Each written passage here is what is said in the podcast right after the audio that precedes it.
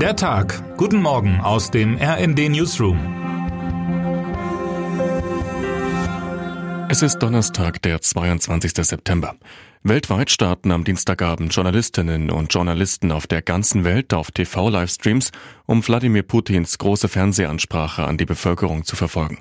Doch er kam nicht. Nach mehr als zwei Stunden sagten die russischen Staatssender den TV-Termin schließlich ab. Erst am Morgen trat Putin dann vor die Kameras und verkündete, was Experten und Expertinnen ohnehin schon längst vermutet hatten, eine Teilmobilmachung der Reservisten, die später in der Ukraine kämpfen sollen.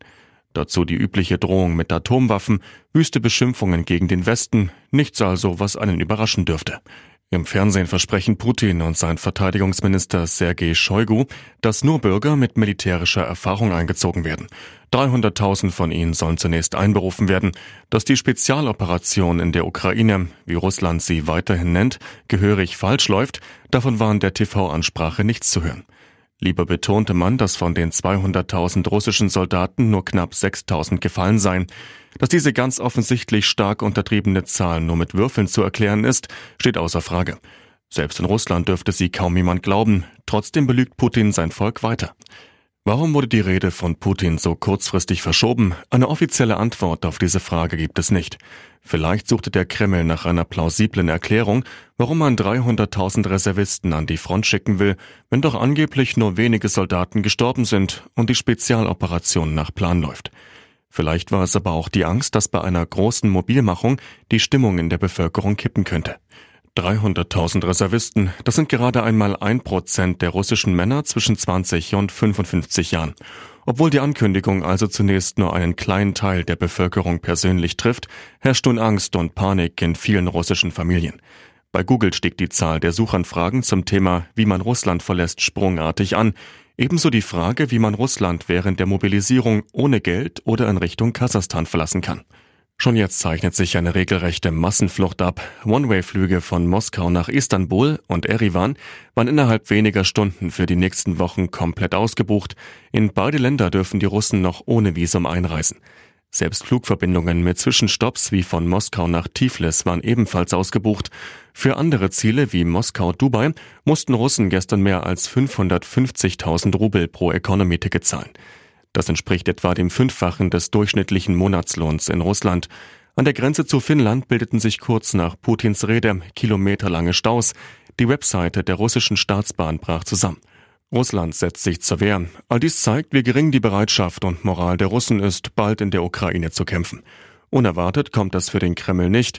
In einem zeitgleich zu Putins Rede beschlossenen Gesetz mit dem Namen Über die Mobilmachung in Russland wird Reservisten verboten, ihren Wohnort ohne Genehmigung zu verlassen. Eine Flucht vor dem Kriegsdienst will der Kreml mit allen Mitteln verhindern. Hinzu kommt, dass sich viele der Russen, die als Reservisten in den Listen des Militärs registriert sind, eine Befreiung der Wehrpflicht von ihrem Arzt erkauft haben und nie ausgebildet wurden.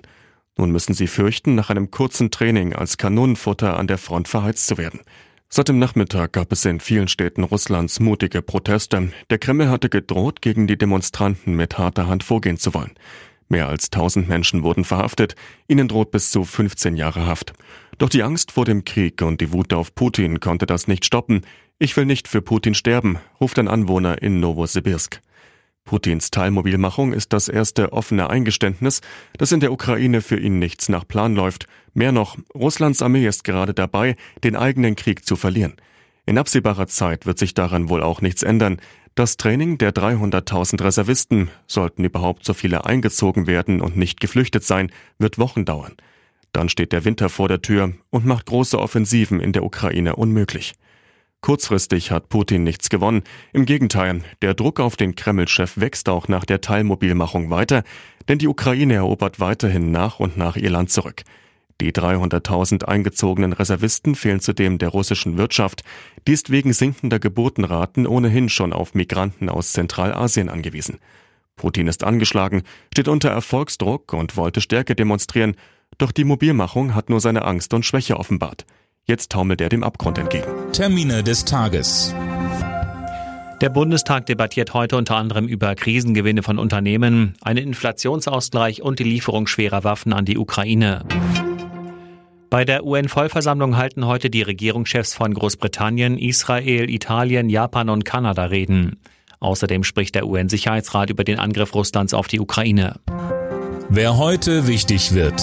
War die Schließung von Geschäften im Corona-Lockdown rechtmäßig? In Nordrhein-Westfalen mussten in der ersten Pandemiewelle zahlreiche Betriebe schließen oder Einschränkungen in Kauf nehmen. Dagegen hat Galeria Karstadt Kaufhof geklagt. Heute wird das Urteil verkündet. Und damit wünschen wir Ihnen einen guten Start in den Tag. Text Sven Christian Schulz, am Mikrofon Sönke Röhling und Tom Husse. Mit rnd.de, der Webseite des Redaktionsnetzwerks Deutschland, halten wir Sie durchgehend auf dem neuesten Stand.